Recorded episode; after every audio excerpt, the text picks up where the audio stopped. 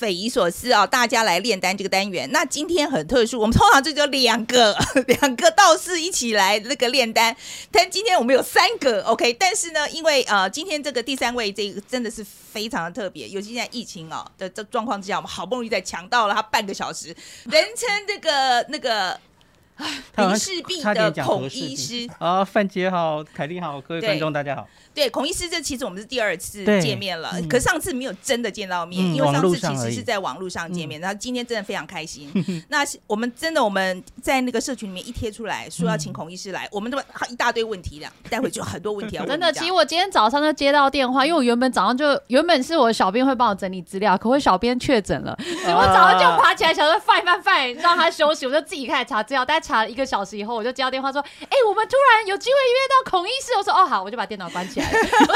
我今天就当个虾妹问问题就好，好棒哦！而且我说实在，我心里压力也小很多，因为我真的觉得孔医师在的话，我就我们讲座有人可以纠错，没有就是想要给他扛就对了。对呀，我是觉得对会差很多了。然后，因为我们真的好不容易抢到这个时间，所以瓜吉呢其实会来，他会来哈，但是他的时间要比较晚一点，因为瓜吉是市议员，他现在也很忙这样子，所以我们很希望说，待会他们两个人有重叠的时间，那我们就可以谈谈政府做的好不好这一题这样子啊，他们我们就可以大家一起讨论。那现在呢，我们现在不要浪费时间，赶快啊，有什么问题我们就赶快来问一下这个那个孔医师啊。好，我要先问孔医师啊，以前我们一开始都会说啊，就是 omicron 啊，要洗手啊，戴口罩啊，保持安全距离啊，有些还有什么隔板，这些到底有没有用？会不会都只是在表面功夫？理论上已经进化到 omicron，其实从 delta 开始，它就常常被提到的是类似空气传染，英文会写 aerosol transmission。然后它的 R 零值是越来越高嘛？嗯，那现在到了 BA two，就是 Omicron 还会有子孙，对不对？BA two 又比 BA one 传染的更快，它的 R 零值有可能大概是十到十二，所以它会有机会超过原本的空气传染，呃，传原本的飞沫传染，就是一公尺半它会飞过去，那这个有机会被传染，所以这个要很强调室内的通风。除了我们原本的口罩、勤洗手，口罩是防飞沫嘛，哦，简单的飞沫，它它有重量，它只会飞一点五公尺就掉下来。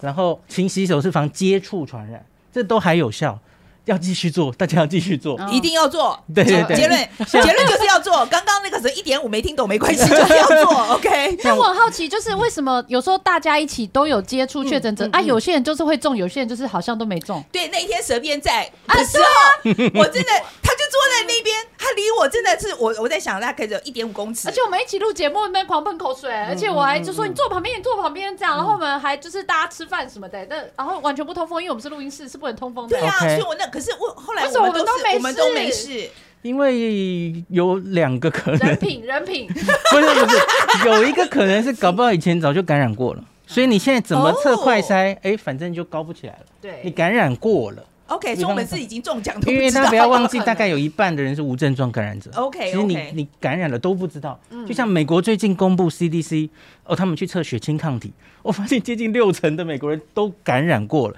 可是台面上美国那么三亿多人。他其实台面上确诊只有二十几 percent，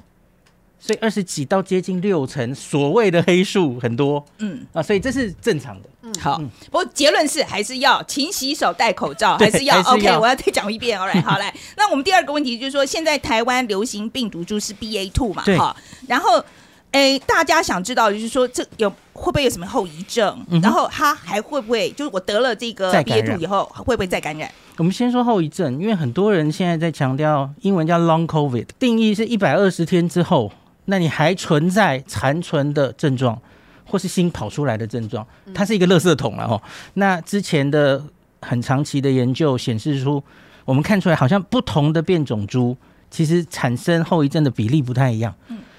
好像看起来 Alpha 最严重，对，那期早期的英国变种病毒，对，那大家知道 Omicron 是去年十一月、十二月才全世界席卷嘛？哦，那所以往后抓一百二十天，其实它还没有那么久，还没有那么多的后续报告。那可是初步有一些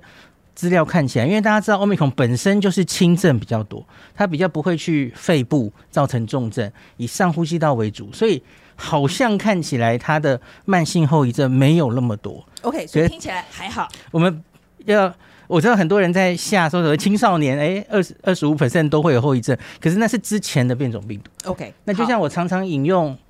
日本，日本他们有追踪这个这一波奥密克戎，大概儿童跟年轻人接近一百一千个人。而他们发生超过一个月的慢性后遗症的症状，大概只有三 percent 的人，所以我觉得也许没有大家想象中的多。对，好，那个三 percent 发生什么事情？哦，就是比方说他嗅味节育常会持续，比方说他还是神神好，然后脑子不好使，就是 brain fog。会会多久嘞？这 brain fuck 会多久？这个东西通常我可能已经中了一年了。对，就脑子不好使，这种是四十岁以后的人走在路上都有脑雾啊。Exactly，所以我就觉得这没有很奇怪，所以可是这个研究是非常难做的，因为理论上你要有对照组嘛。那所以脑雾这件事情到底存不存在，是不是真的是新冠造成的，难说。因为大家知道，最早大家对这个病有恐惧，然后一开始会被隔离，这些搞不好都会造成，这有点像 post trauma 的那种 disorder 嘛，吼，所以不是这个病毒造成的，可是大家心理造成影响，这有可能。像比方说那时候大家都停课嘛，对小朋友也心理造成影响，对，所以不一定是病毒造成的。我觉得大家不需要太放大后遗症这件事情。也不要太紧张。嗯 OK，好，然后呢，那重复感染重复感染的话，吼，应该是这样说：有很大型在丹麦的资料告诉我们，得了 BA two，我们台湾现在主要流行的是 BA two，不会再去得 BA one，或是反之。OK，好，那他们是有交叉保护力的，那会得 Delta 吗？可能会，哦因为他们已经这个大为 变。这个变得不很不一样，长得非常不一改头。换面，嗯这样现在全世界就是前面你得过 Delta、Alpha，可是你还是会再得 Omicron，因为它就是完全不一样了嘛。哦，那现在又有一个比较麻烦的问题是，下一次变种病毒可能出现了，啊，就像美国，美国这个是念都不会念哦，BA 二点一、二点一，从纽约开始，然后现在全美有一些出现哦，然后这个南非又出现了 BA 四跟 BA 五，有完没完哦？就是子子孙孙，目前看起来他们可能有一些 immune escape，就是免疫逃逸，所以得的人会再得。可是它的症状是不是会慢慢下降？嗯就好像从 Delta 到现在差很多。初步看起来应该也不会再更多重症，哦就是即使是在得，还是轻症为主，那我们就初步比较放心。OK，那这样有些人，他们可能因为一些原因、种种原因不打疫苗，嗯然后他们确诊了，那是不是就不用打了？反正都有抗体了。或是我现在打三剂，我不小心确诊，那就等于我打四剂了，可以这样想吗？可以，我觉得可以。我觉得可以哦那没有没有打到三剂的就不用继续打了吗？不，应该就基本上就是说你，你假如得病了哈，呃，我们一些专家的建议多半是建议你就三个月先不要打疫苗，因为其实你吐露到这个疫苗或是病真的病原体，其实就等于是激发一次免疫反应。那疫苗学上最重要的原则就是你不要打得太密集啊，你要给身体一些去作用，然后有记忆的空间。像我们很早 n r n a 疫苗，我们台湾拉的很长的时间打，对不对？A Z 也是，后来有很多研究说，哎，这样反而好，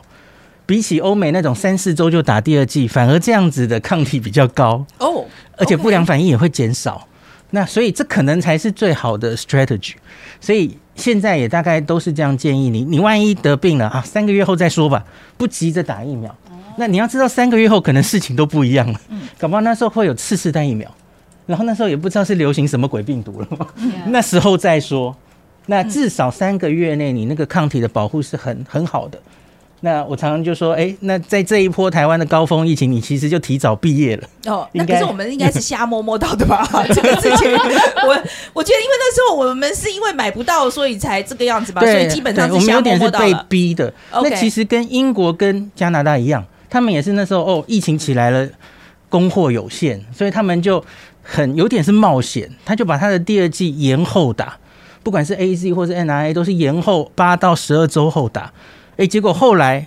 成功的把疫情压下来，重症有效减少，而且诶 抗体好像还比较好，嗯，所以有点像。摸到的，对对对他们也是摸到的，所以我们看到他蒙到，然后我们就跟着做，后来了。所以所以说有些时候还是要有点运气啦，有有有有点运气啦。那孔医师，我觉得重要的是，那我们现在，您是说现在很多数据，我们现在看起来应该是看不到，没错可能看不到真实失真了，。嗯。那我们可以看什么数字是来判断呢？很重要。就是我为什么今天想，这个是我想了一个周末，然后因为我很熟悉日本嘛，我参考主要是东京他们怎么监测他们的疫情的状况。然后，假如你台面上数字已经不可信的时候，因为我们一定要抓到那个，不管是它转折的时候，或是哇，它有一点不妙，它朝向这个医疗有点要崩坏的时候，你总要刹车。呃，你要知道要刹车，所以我觉得可以检测这些数字。那这个是超东京的哦，东京就会每天公布这个它的感染状况，还有医疗提供体制。医疗绝对不能崩坏，所以这一些数字非常重要哦。那感染状况其实是我们现在就一直大家都悬着就新增感染数嘛哦。那我建议不要只看感染数，你要看六十岁以上的染疫比例哦。六十岁以上以下中重症比例是差三十倍。OK，这非重中之重。对，而且我们疫苗打的好像六十岁以上也不是很好，不是很好主要是七十岁以上，大概有两成到现在一剂都还没有打，对，这是大家很担心的。的确是嗯蛮重要。然后你要看，我们都说无症状轻症占九十九点七几嘛，吼，其实可以更 fancy 一点，你可以说从头到尾无症状的人是多少。只是我不知道，我希望不要增加前线人的 loading，然后假如这个很难统计就算了哦。那中重症的比例要一直累计的呈现给大家，中央现在都有，可是各地方县市你当然要完全掌握你的状况，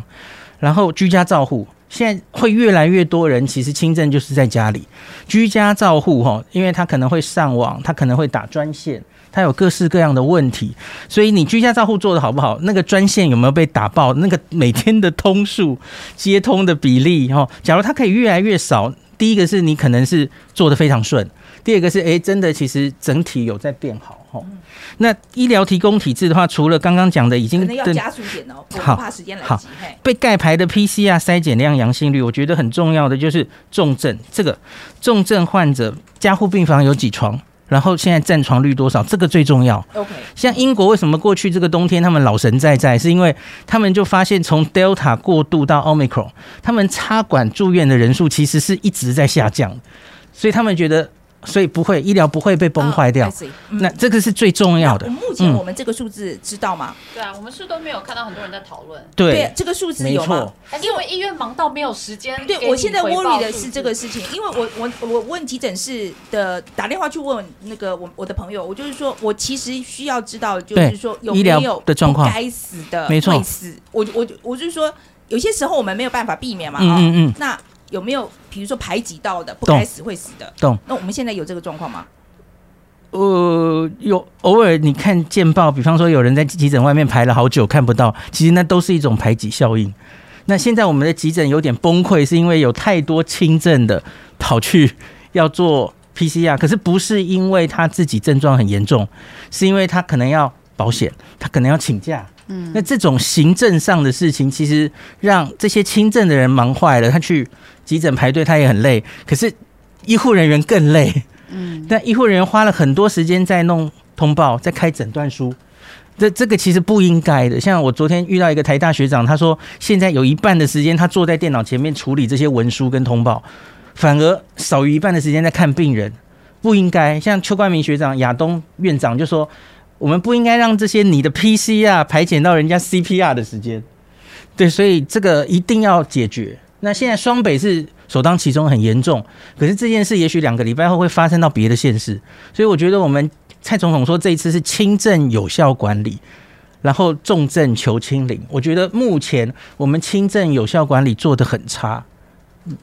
很差。那那那这该怎么解决？大家都知道，我看看到已经越来越多讨论的声音啊，嗯所以该怎么办？就是嗯保险不要赔吧？还是怎么样？该怎么做？应该说，那个我觉得有一个根深蒂固没有办法解决，是因为台湾人是医疗可进性太太近了。哦，我大病看台大，小病还是看台大。哦，然后急诊永远挤满了两百床的人在那边看，这个习惯一时非常难改。可是国外是怎么样呢？国外它的加医分级医疗制度是非常行之有年。那大家没事没有一定严重的程度，本来就不会随便跑医院我我说，实在，我们美国有一点到变态的情况了，对对对严重都不去这样，有点 over 了哈，反而拖到了。对，可是我们原本的优点，现在变成我们的缺点。OK，对，我们的民众太习惯小事就会跑医院，对那现在就变成这些轻症瘫痪了我们。你看，九十九点七五都是轻症或无症状，可是他因为各种原因还是会挤到医院来。那我很担心，真的到海啸来的时候，真的那些中重症出来的时候，那就是排挤了，这些轻症没有办法被处理。就会发生了，这个时候就会发。对，那时候那个呃，我急诊室的朋友也是跟我讲说，嗯他说现在。是还没有啦，他就跟我讲说，你讲的这个什么该就是不该死的会死，他说现在还没有，但是这样挤下去就会会会有问题。他说一定会，所以这个问题一定要解决。对，所以我这里还说要监测急诊的来诊量，嗯然后还有就是符合用药资格，刚刚有提过哈，你符合这种用药资格的口服药，你五天内有多少比例你真的可以给他？我觉得这应该要抓出数字，然后各县市来比赛一下，这是很重要的。我我想再占用您几几分钟哈，就是说急诊室分流，现在我们刚刚讲到一点了哈，那就是说我我其实前线的医生有提出来，他说希望说能够有专责病院是或是专责病床。是是，我说实在，我觉得听起来逻辑是很合理的，因为就说好了，那一整个医院我们全部都在看 COVID 的病人好了，或者是说我们就是有一个特区专门来放呃 COVID 的病人，让他们就是病人呃。因为他说病人其实也要什么有妇产科啦，哦，什么小儿科啦？那他有的病人要洗肾，他虽然他虽然有 COVID，但是他也要洗肾。那你现在要让这些病人有地方去，逻辑上听起来是合理，但为什么我们做不到？范姐，其实原本我们规划里这种随着病人越来越多，本来就有好几个分级，中间其中会有一个时候是启动专责医院，然后再来才是启动每一个专责病房，这是有阶段的哦。OK，那最后一个阶段，病人实在太多的时候是居家照护，就是不用所有人都要住院。那我们现在其实已经走到第四阶段了哦。那因为 Omicron 哈 对，所以居家照护已经启动了。OK，因为因为 Omicron 的一个问题跟 Delta 不一样的是哦，它轻症太多了。那在国外遇到的问题是，现在住院呐、常常是 with COVID with Omicron，不是 due to Omicron。所以前几天有一个死亡还是重症的人，他其实只是车祸，可是他喉咙也验到了。那所以他不是因为他住院的，可是假如我们要因为他验到了，哎，那我就一定要去一个专责病房、一个专责病院，其实是不切实际的。因为开始大流行的时候，你随便的人很可能他就是无症状，可是他因为别的事情中风住进来。那假如你一定要切的这么细的话，那其实可能是增加交叉污染的机会。所以我觉得终究可能就是每一个医院、每个病房都可能收到 Omicron 的病人，大概你很难去分了。我们这一次政府的这个角色啊，嗯嗯嗯，你满不满意？应该说我们现在很明显，虽然我们朝向与病毒共存，勇敢的走下去了哦。那可是，然后我们其实我都说这叫期考期末考。那我们其实应该是数一数二最后考期末考的国家嘛哦。那那明明有很多应该题目应该都有很多同学的答案又可以抄别人的答案，然后感觉好像没就也给你抄还抄不好的感觉。对对，我觉得就常讲的四个字“超前部署”啊，吼，常常说，其实陈建仁前副总统就有讲三件事，就是走向共存有三个最重要的是疫苗、口服药还有快筛，他很早就讲了。那可是很显然，这三件事我们都有做的不好的地方。我觉得现在这两个礼拜大家都看得到，快筛没准备好，嗯哦，快我筛的量不够多，我没有办法嗯理解、嗯嗯这个事情，我没有办法理解。因为理论上快筛应该是相对好买的东西，是啊，跟疫苗比起来。疫苗那时候抢不到，这个快筛不是到处都是吗？而且国外其实疫情都在往下，他们其实对快筛需求不会那么大了，就是理论上应该很好买，就没有准备好，就是乱象嘛。比方说我们那个居格三加四，一开始很豪气的说，哎、每个居格的人都发五个，后来就变四个、三个、两个，现在最新版本应该是只剩一个了。就是你你明显没有掌握到你手上快筛的数量，嗯，所以才会让人造成就是朝令夕改的感觉、哦。对，然后一大堆人就会说，他说，哦、因为那个如果政府买了一堆人来，如果没有用到的话，嗯到时候就是又会被骂说浪费公帑。这个，比方说，我们很常希望抄答案的新加坡，新加坡其实去年大概九月，他就已经很勇敢，在 Delta 的时候，他就已经准备往病毒共存。其实他那时候也跌跌撞撞的哈，他也啊医医疗量呢有点受不了，一样大家轻症就冲医院，民众是心理要调试、要教育的哦，所以他们那时候也踩了刹车。那比方说学校就停课三周，然后可是他们其实很有计划在做这件事，他们把疫苗很努力的老人家都打到非常高之后，他们才放，然后他们在准备放之前做了非常多的卫教，然后家人用邮寄的，每一个家户就送血氧机跟快筛给你，让大家都有基本的那些快筛可以用。因为我我最近常跟大家说，快筛买不到吼，你那个有重症风险因子的人，你至少要留一个到两个快筛在你身边。但你有亲朋好友或是你家人，我们现在先让给他们用，因为他们万一真的现在有症状的时候，他们要急着五天内确诊。可是我们已经打过疫苗，然后没什么重症风险因子的人，我们没有那么急。就算是感冒这样过去了，就算了，我们就当黑数，我觉得还好。可是这些人要拿到他的药，嗯，哦，那个很重要。那所以我觉得我们快筛明显没有准备好，因为很多国家它后来可以渐渐开放，都是以快筛取代隔离，你就不用关大家那么久嘛。以快筛取代 PCR，所以你会预期到你一定需要非常多快筛。那我觉得疫苗还有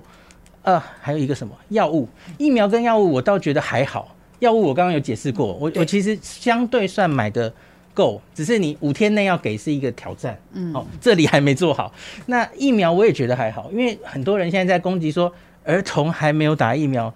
哦，然后五岁以下甚至是没疫苗可打，怎么这样就放病毒进来了？这个我觉得还好，因为年龄上看起来儿童本来就是风不是风险最大的一群。就比方说英国、日本，其实他们奥密已经过去了，其实他们几乎不敢给儿童打疫苗，因为他们其实对疫苗的安全性他们也很重视。是。他们也就觉得小朋友其实就几乎都是轻症，没有那么重要。而且小朋友的真的，我觉得他的呃这个机器还很新，对，所以说其实他的这个免疫力啊，就抵抗能力其实是比较强那的。疫苗上我们没做好的，其实也是很无奈的。我们一直在等老人家，可是假如你没有一定的社区流行，老人家其实就很皮，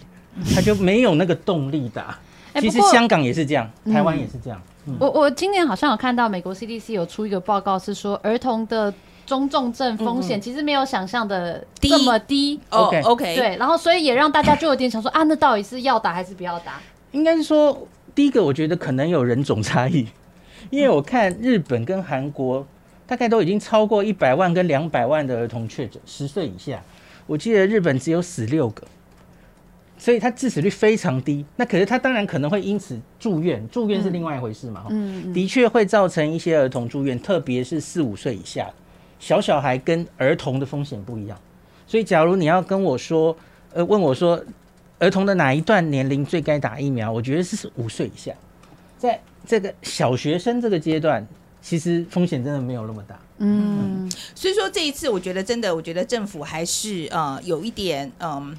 我觉得好好像真的还是就是没有准备好、哎、就是我就是会让我，我身为一个就是居民，我就觉得好像有一种且看且走的感觉。因为对我来说，我觉得不管是要共存还是怎么样，就是要有个路线图让我知道，哎、所以我身为企业，我可以怎么做，然后我该怎么规划我的工作跟我的经济活动嘛。啊，可是好像就是有种一会这样一会那样，然后啊之后要怎样也讲不清楚。对，然后一两天就改一次，我都看到头昏这样子凯。莉说的很好，road map，像英国，大家一开始以为他他们很疯，其实我觉得以前我们不是说英国研究，我们就嘲笑他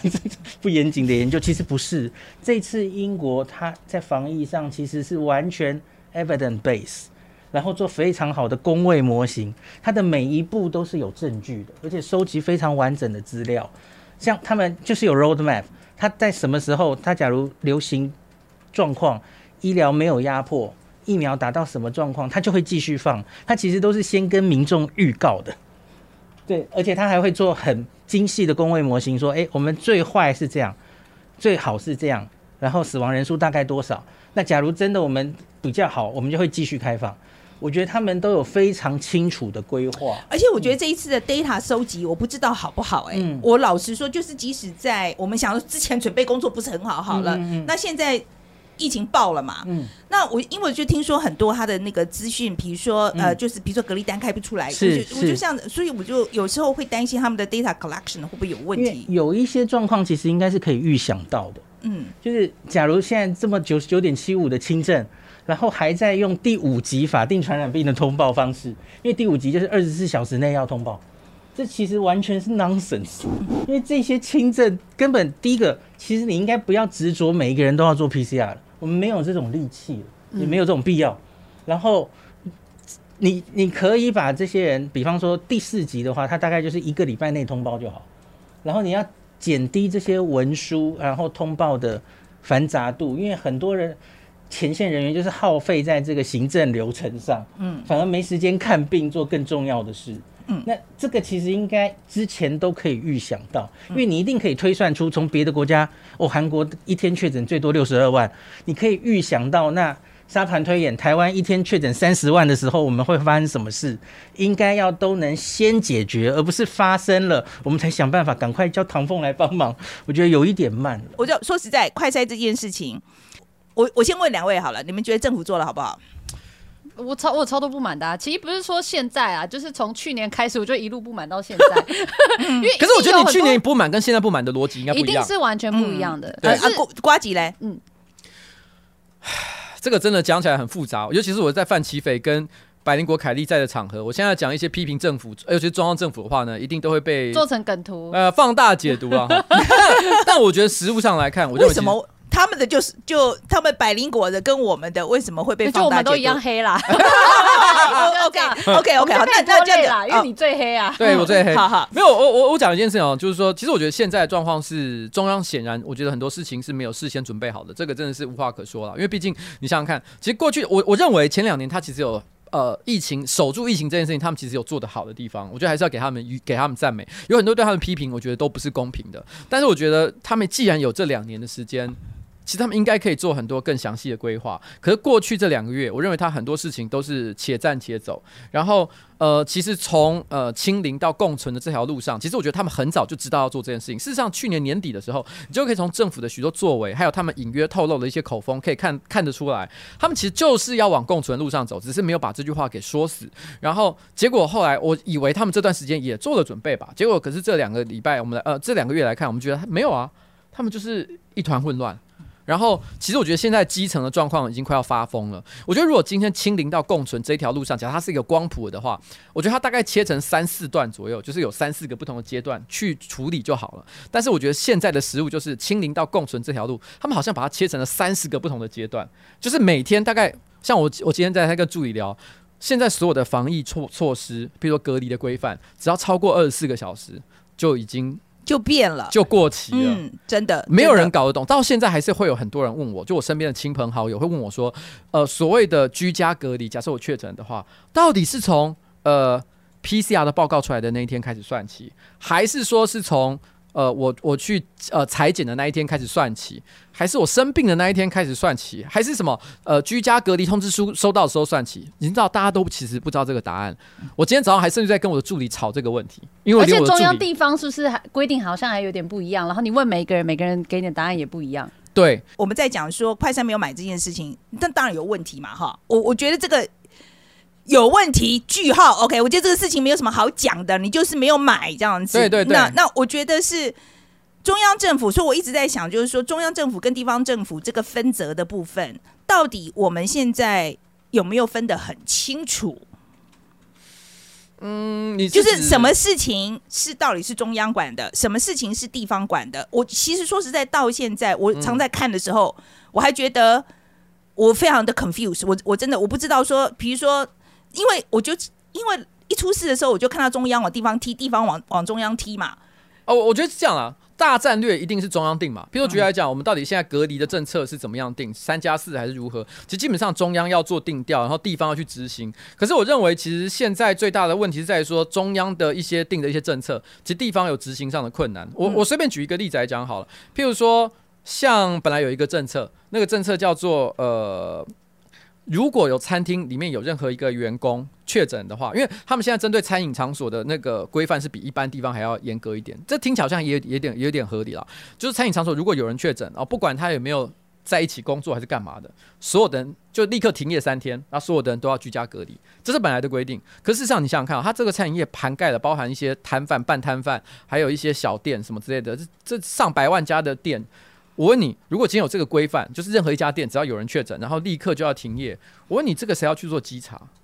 嗯我跟你讲，地方没有人在做这个稽查，所以也就是说，其实现在有非常多的小吃店，其实可能老板都已经确诊了，可是还是继续在开业。而且其实我就知道好几个确实像这样的案例，根本没有办法管，因为已经没有那个人力。卫生局的人，我现在看到他们都觉得很难过，因为我前我们上个礼拜是那个咨询的时间，我看到卫生局长走上台的那个沉重的步伐、厌世的面容，我一句难听的话都讲不出来，因为对他们已经加班到死掉了。对，所以就是说中央的这个规定，有些规定是不合理的，在地方上没有办法执行。没有办法执行啊。嗯所以你看到他们就是不断的且战且走，为什么他们一直在改改规范？就是因为他们发现，哎、这个东西好像不能做，哎，好吧，那我们再退一点点，看你能不能做，看你能不能做。譬如说，你看啊，本来是什么，呃呃呃呃，全班的人都要隔呃要要居家隔离，现在改成什么九宫格。可这件事九宫格这件事情，其实在地方也造成非常大的反弹，因为执行起来更加的困难。你要怎么去认定？因为你今天认定九宫格的话，那等于说必须要有一个人去决定什呃去确认那个九宫格里面包含哪些人啊，那个人到底是谁？所以我们在执行到这个工作？所以我们在讲的时候，这个东西是不分党派的，对不对？不是说哪一个县市的，呃，就是说这个这个蓝的绿的都有可能发生这个情形嘛，当然啦、是不是？所以这个跟党派没有关系，所以这个就是中央的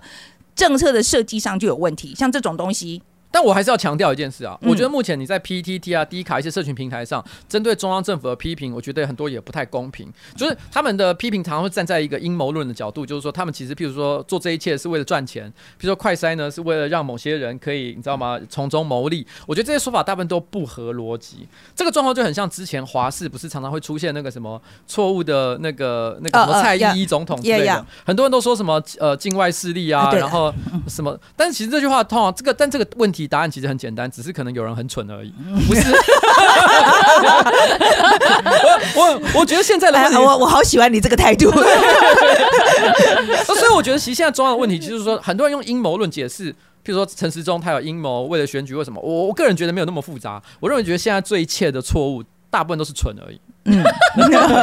不过我自己觉得最疑惑的是，但我觉得招力性感就是一直换一直换，这本来就其实在韩国当时也是有发生。但我觉得最奇怪的是，到底有没有办法政府可以出一个路线图，告诉我们说，我们几月的时候预定要做什么事情，我们确诊大概到什么时候预计做什么事情，然后大家才可以依据那个路线图去做一些经济上的调整，就是让大家有预期性。这是没有办法做到吗？比如说。还是没有办法说实话，比如说有没有办法说好，我们接下来就是要走向共存，可走向共存的路上，根据数据，就是一定会有些中重症死亡。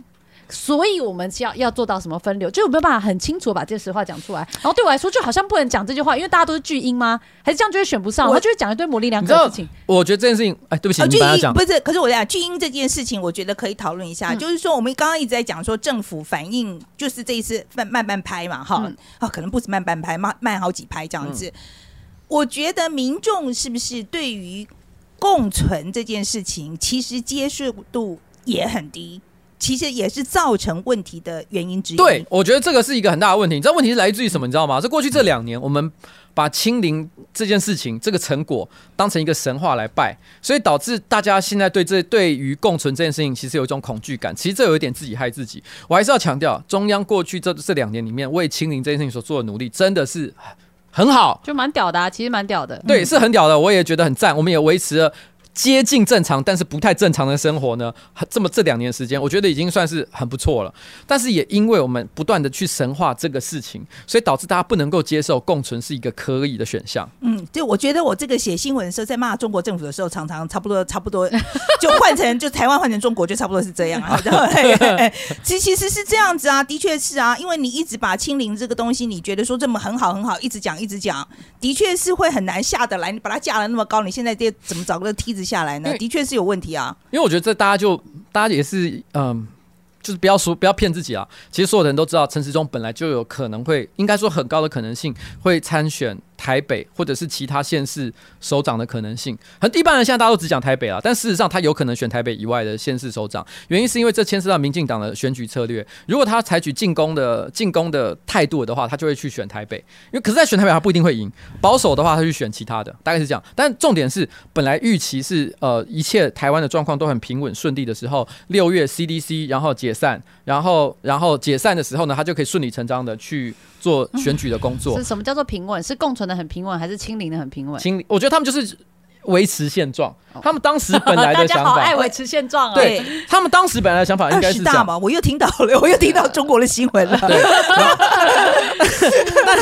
但是问题是，没想到其实这件事情其实突然之间开始这种这种猛爆性的一个发展。就是其实大家去年看这些混乱，每个国家混乱的状况，其实也一样在台湾发生。就看别人抄答案，跟自己在写的时候一定有那个差距。只是对我来说，就是有一种好像不能把话讲清楚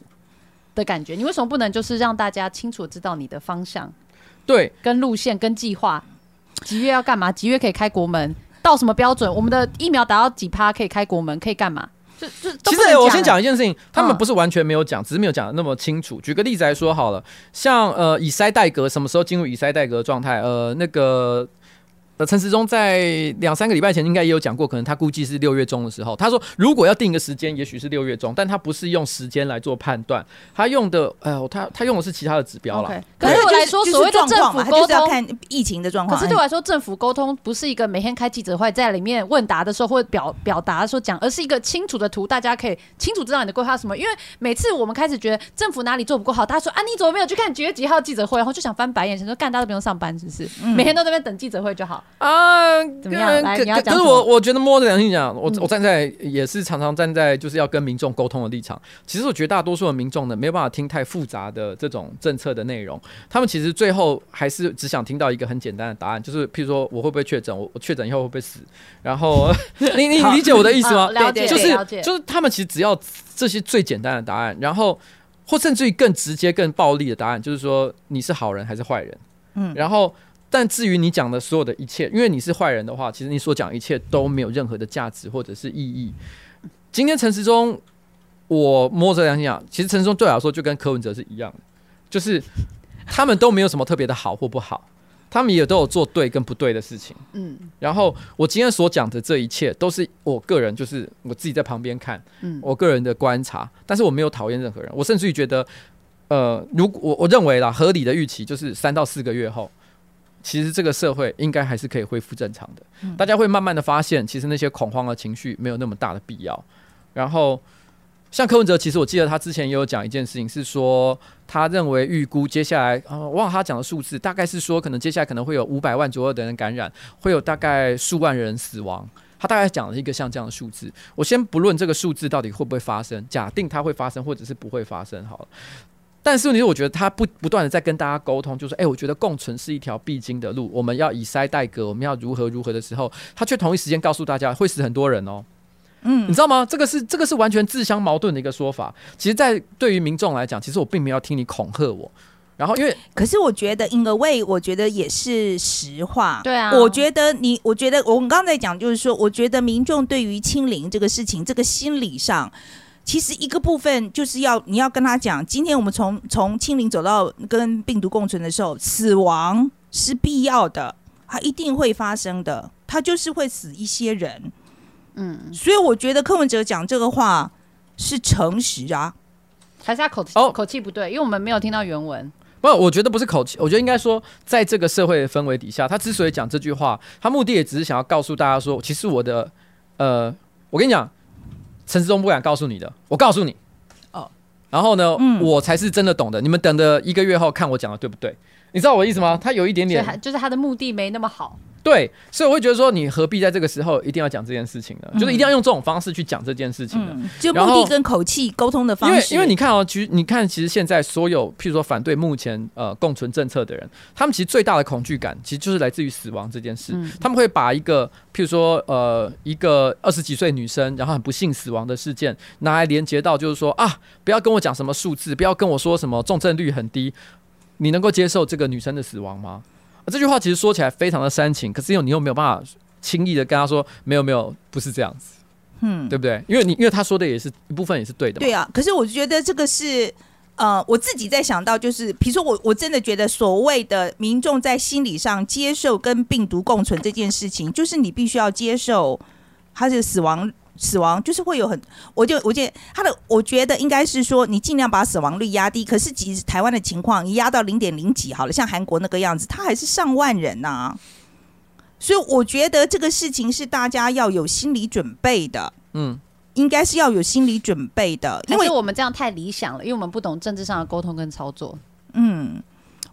不，不过我我觉得这样子讲了哈，我说我说我觉得今天我们我觉得我们可以同意，就是这一次我觉得呃与病毒共存这个政策，我觉得政府要实行的时候呢，也没有准备好，我觉得民众心理上也没有准备好，基本上有点好像被霸王硬上弓，然后就上了这样子。然后可是我觉得另但是我觉得霸王硬上弓的不是只有政府啦，包含病毒本身也是霸王硬上弓。因为如果不是因为病毒这样的表现的话，嗯其实也不需要这样做啊。对，嗯好，那可是我觉得第三个我要讲的是，我觉得政府跟民众这样子的反应，我其实说实在，我虽然不满意，但是我可以理解。就像瓜吉讲，他可能有政治的那个，你你叫政治人物不要做政治盘算，我觉得这里是反，对，这也是有个我想讲的事这个是。反他们的，他反正他们的人性嘛，职业职业就是说他的那个本能吧，我觉得这个也是不合理的。我想政治盘算哈，很多人都会把它想成是很邪恶的事情，你真的不能这样想。为什么？它就像是动物要进食是一样的概念。一个政治人物能不能够继续是政治人物，关键就是他有没有得到选票。他如果今天没有得到选票，就像是没有吃饭的生物一样，他就会死掉。所以也就是说什么？他今天做的所有事情背后一定会考虑选票，只是差别在于说他取得选票的这个方式有没有太过恶心。嗯如果不算太恶心了的话，我觉得那都可以啊。对，所以我就觉得说，所以我就我的结论就是说，政府跟民众，我觉得在与病毒共存这件事情，也许心理上准备不是很好，然后就是我们整个准备的工作是不不呃是不足的啦哈。但是有一个角度，我说我最不能原谅的是媒体。我觉得我想知道两位对于媒体这一次在疫情这件事情里面，他们所扮演的角色，他们跟民众沟通这件事情上面，你们的感觉怎么样？我凯丽先讲好了。其实我要先说，我没有这么爱看台湾媒体，因为我觉得每一次他的那个标题都下的很耸动，然后耸动到我觉得我进去看好像就有点没营养这样。然后，但是我前几天确实有看到，资讯要从哪里来呢？就就就看看外媒啊，或看范奇北的《Today 看世界》啊。可是我们我们不讲台湾的疫情啊。那就针对我必须要呃要研究的，我才会去看。但老实说，我真的很少看。那我前几天我真的忍不住点进去看的，有被钓到了哈，就是说什么英国媒体啊，说什么又又卫报跟 Telegram 都有写嘛，就评论台湾最近的一个防疫状态，然后他们就开始说啊，什么会造成超多人死掉啊，然后我还点进去中天看他们讲卫报这个媒报道，就说死亡率飙高啊，都是因为政府没做好什么的。然后我点进去卫报原文看，干根本不是这样。不是完全不是哎、他们就讲的就是我们刚刚讲的很合理的啊，根据他、呃政府有做不好的地方，但是有准备不足的地方，然后可是我们现在的这个呃重症率其实真的非常低，所以用那个很低的重症率去乘，本来就会有上万人死亡，而不是他所谓的死亡率超高，就是完全是对，而且我说实在不一哦，样是、欸。这一次我也要再补充一点，就是说这一次外媒的重点哈，就这几这一波啦哈，讲到我们这一波疫情。外媒的重点，我们看 New York Times，我们看那个 Guardian 哈，看 Time Magazine，他们的重点标题都是说中国还在清零，台湾已经决定与病毒共存，台湾要证明是可以做的。OK，我觉得这是一个最重要的点。其实外媒在看的是我们的制度跟中国的制度的差别造成的结果。嗯，All right。可是我觉得在台湾的媒体上面，我们看不到这一点。我觉得这一点很重要吧？嗯，他们比较像是在讲说，哇，台湾被这个国外的媒体唱衰，然后呢做的不好，然后完蛋了可是那。个只是其中就是完蛋了感，对他们觉得是完蛋了，对，所以我就我那时候在看的时候，我就觉得为什么会这样子呢？还是大家这样才会点？因为我就点了，可是我就说实在，我觉得那我那样子我。I don't know，我不晓得。我说实在，我在看的时候，我自己因为我是看我我其实搜的时候，我是搜，我不是我搜的时候是是呃台湾 COVID，然后呢进去那个英文的那个看，啊这这就是标题就是写台湾跟中国不一样，它的制度不一样，所以它现在要进入进入共存嘛。嗯，所以我就觉得，我不知道为什么会翻成这个样子。我我我其实真的我很很很没有办法，我就是我没有办法理解。我觉得就断章取义啊，就把里面的批评然后拿出来大讲特讲，就这样。对，好，嗯那好吧。哎，你其实我阿洛吉了，你觉得？其实其实我呃，虽然很多人常常会。譬如举来讲，讨厌民进党的就会讲三明治嘛，然后讨厌比如说国民党的可能就会讲中天啊如何如何，就不好不好不好，列列为反面的目标。当然，我觉得中天是特别不好了哈。然后，但但是我觉得其实绝大多数可能大家会觉得有政治立场的媒体呢，其实它在于处理新闻的时候，它没有像大家想象的这么的，就是单纯的只偏向。那么当然他们一定有偏向，可是没有像大家想的是绝对偏向其中一边。可是我觉得的确大家会。比比与其说偏向一边，我觉得大家会普遍存在的一个问题就是，他们为了要取得更多的流量，因为他们毕竟要靠这个为生，所以他们必须使用耸动的标题跟让人觉得恐惧的方式来获得大家的注意。而这件事情使得我觉得大家在看这个看待这个世界的时候，呃，然后产生了对这个世界有一些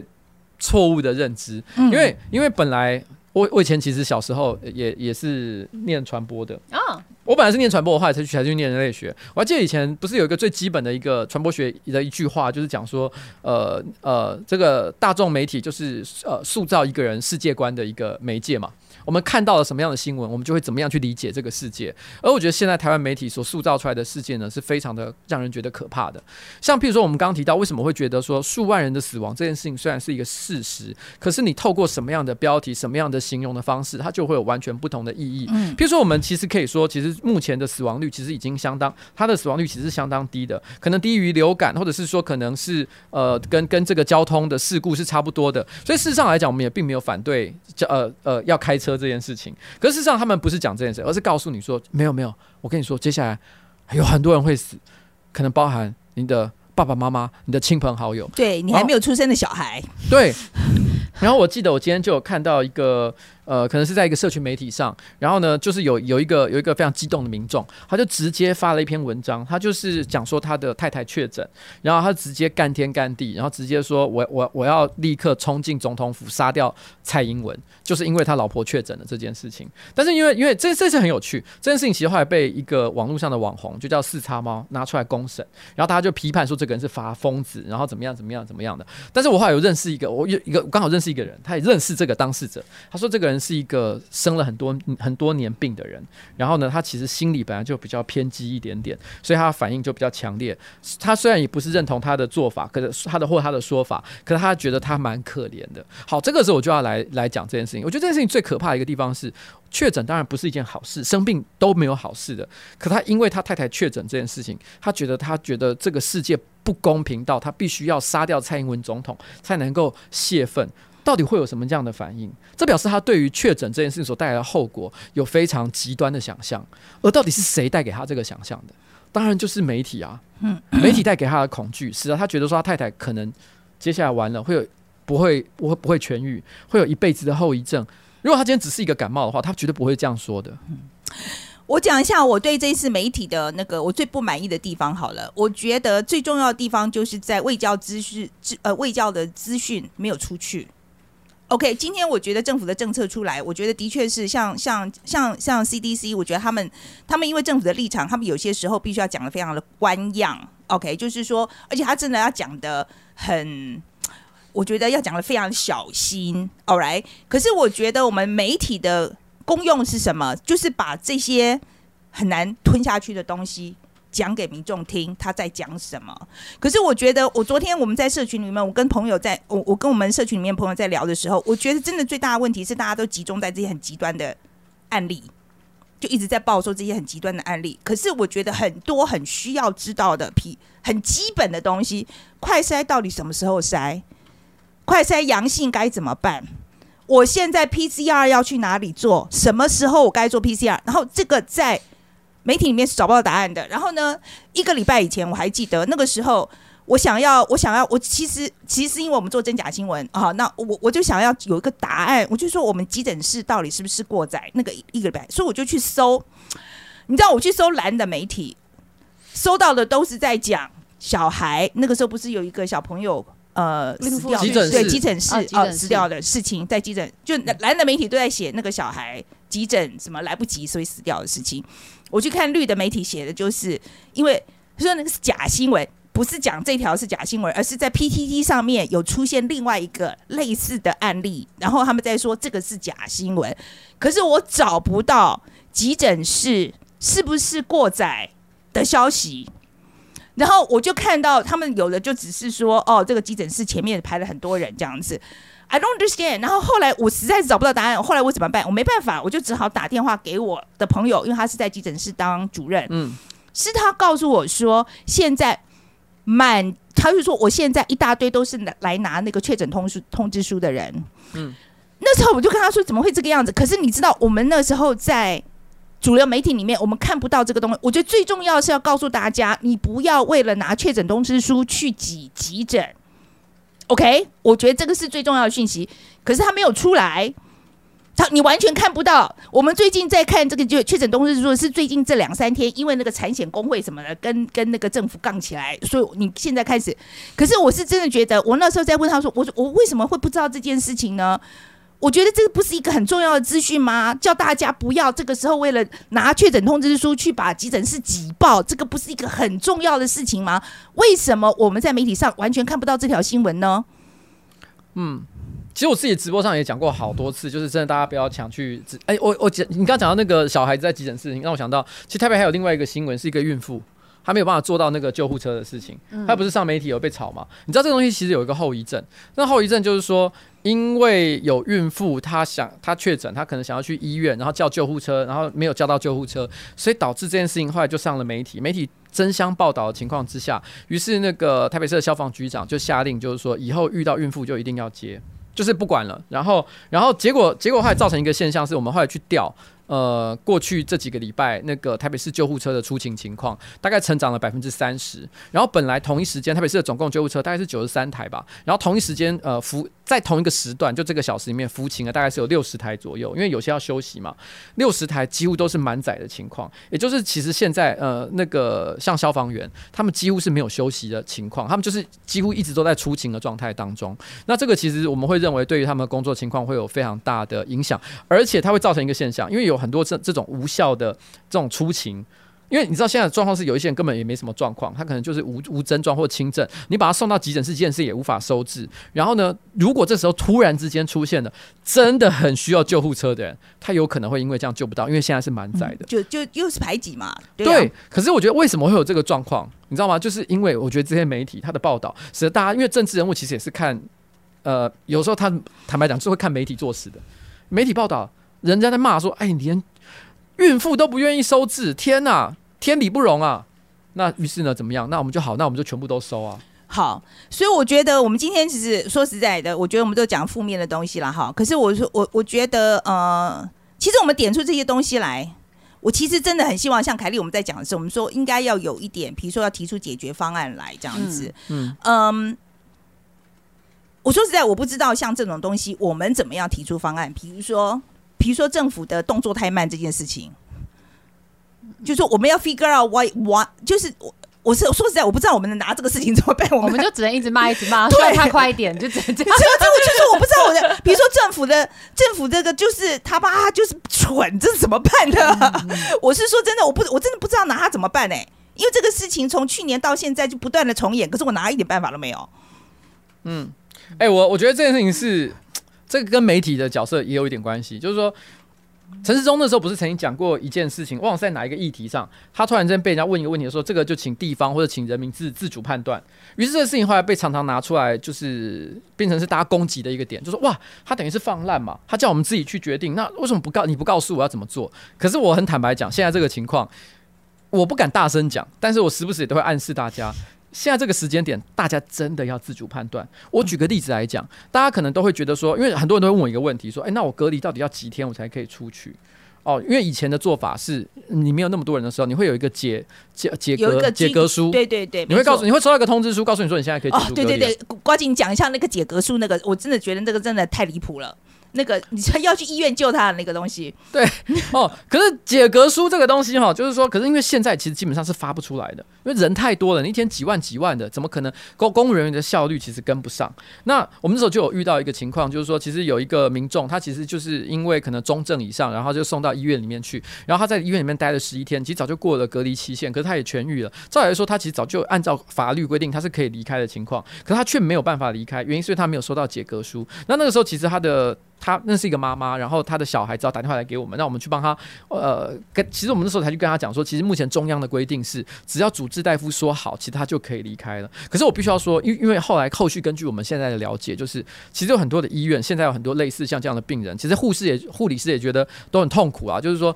因为主治大夫有时候也没有办法给一个明确的指令，他可能譬如说他太忙了，在忙其他的事情，或者是他没有办法直接去。扛下这个责任去做判断，可能各种原因都有，所以导致其实有一些病人可能还被收治在医院里面去，可他其实是可以离开的。就是说他已经没有症状，就是说他依照理说应该已经可以出院了。对，但是可能主治医师觉得他如果万一出去出了什么事情，这个他又要有可能要有可能他又要扛这个责任，所以就不愿意把他放走吗？哦，这有可能会有这个情况。当然可能哦，我我懂你意思，就是说以前如果有解隔离书的话，他就可以直接就是反正这个事情是没有我的责任，反正你已经拿到解隔离书了，你就可以走了。对，但是现在因为把这个责任就下放给主治医师，所以主治医师也不愿意。也没有说不愿意啦。我就、嗯我就我不我因为我这样讲，可能是在讲说，嗯，其实大部分都没有问题，但偶尔还是会出现一些零星的状况是啊，联络不上主治大大夫主治医师不愿意给出就是一个好 OK 的一个医嘱。那其实其实民众也会觉得说啊，我就在医院很久啊，我现在人也好好的，我为什么不能够离开？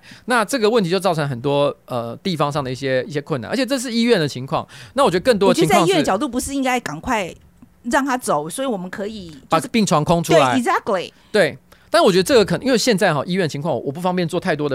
哦呀呀呀！评论是因为他们其实 因为他们现在的状况，其实我觉得是很，他们也也是焦头烂额。嗯，我我认为，好，这个我要讲另外一个观念，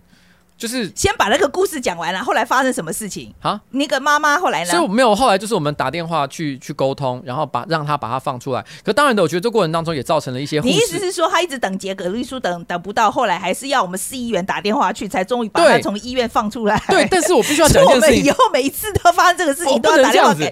不能这样子，你知道吗？就是因为我必须要讲一件事情，其实这件事情有给护理师造成困扰，因为后来当处理接我们电话的护理师，其实私下后来又传私讯给我抱怨整件事情。嗯他说我忙了一整天，饭都没得吃，我还要接你们的电话，然后然后呢去处理这件事情。你知道这对我来讲是有多大的压力吗？嗯那我觉得他讲的也都对，可是我们也真的是，我我这个就要讲一个观，我现在讲就是我现在现在讲的一个观念，就是呃我们在处理这件事情的过程当中，有一天我的助理就跟我抱怨，他就说你知道吗？呃，护理师啊、呃然后或者是医生，他们呃在防疫期间是有奖励金的。然后呃，你今天讲说公务人员他处理这个疫情关系加班是有加班费的。你知道我们这些助，因为他们到昨像昨天他们到十二点都还在接电话处理这些事情，我们没有加班费，也没有奖励金。然后他们就跟我丢这件事情，我当那时候听的时候，我其实有点小生气。我说这件事情 你跟我讲干嘛？那不要做嘛。然后，然后，然后，然后，然后我那时候一度有点生气。我后来就我因为我还有还有别的会要开，我关上门就走。可是因为因为我那天实在太忙，心情有点微微的不好，我就立刻我就离开房间五分钟之后，我就立刻传说，我下礼拜每个人直接我津贴两万块钱，可以吗？然后全部人都吓到说，老板求你，你不要给我，你给我我也不会收的。真的还假的？哇，你形象很差哎、对呀，怎么会吓成这个样子？还还有一个助理跟我讲说，你要是给我两万块钱，我直接拿去 Seven Eleven 把它全部塞满塞爆在前面的那个捐捐钱桶里面。我说你发疯哦。然后因为可是后来，可是你知道吗？他我们在后来我们有有讨论这件事情。你知道他那时候跟我讲说，他其实我那助理就跟我讲一个他的烦恼，他觉得他在处理这些案件过程当中，他知道所有的人都很辛苦，医生护士都很辛苦，病人确诊他们也心里很难过。可是他想跟大家讲一个观念，这个我就代替他来讲，不要因为你确诊就觉得自己最大。然后，然后我觉得这个观点，他一直他们也不不当然不可能直接跟人家讲这件事情，可是我觉得的确在社会上有一些人，他们会忍不住觉得说，哎、我确诊呢，哎、我很可怜呢，你是不是应该第一优先处理的问题？其实没有这件事。嗯，我们今天这个节目，政府也得罪，医院也得罪了。我 就得罪所有人民，说他们是巨婴，然后媒体说他们蠢，我们得罪完了。因为这然后骂柯文哲，然后又骂陈时中，然后中天也骂，国民党也骂，啊，完蛋了，我们这地图炮哎、乱发哎、就是地图炮哎、哎、可是讲这件事情，并不是说哈他们的忧虑是不对的，你知道吗？这一切都是一动一法牵全身的事情，就好像你你清零的神话。然后呢，一路引申到现在媒体的炒作，然后呢，到现在大家的恐惧，恐惧变成是说确诊最大，于是确诊最大的结果，于是每个人都跑去找护理师、医生的麻烦，然后呢，于是呢，然后他们找他们麻烦不够，就跟着找找找找议员。其实我们都觉得这过程当中没有任何一件事情是合理的。其实陈时中那时候讲说自主判断这件事情，其实当然。我觉得不是说他这句话完全是对的，可他有一个对的地方，就是其实今天如果他就是一个流行病，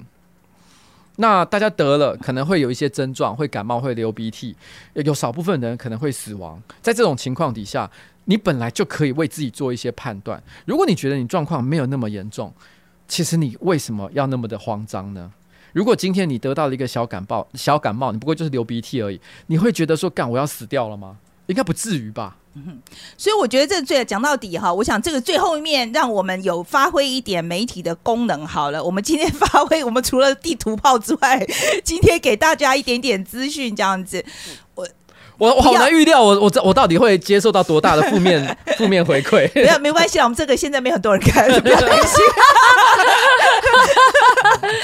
我我我觉得这里有一个很重要的观念了哈，跟大家讲一下。我觉得真的是已经流开始流感化了。嗯好，我觉得大家不要那么恐慌。嗯我我我真的觉得，那这是第一步，你要与病毒共存，不要把它当做口号的第一步，不要紧张，真的不要紧张。然后呢，我觉得就是比如说快筛哦、准备好，然后呃，你该有一些电话，比如说什么你您家附近的什么检疫中心去找好，然后那个呃卫生所的电话是不是要通通报的那些电话，或是那些 app 准备好。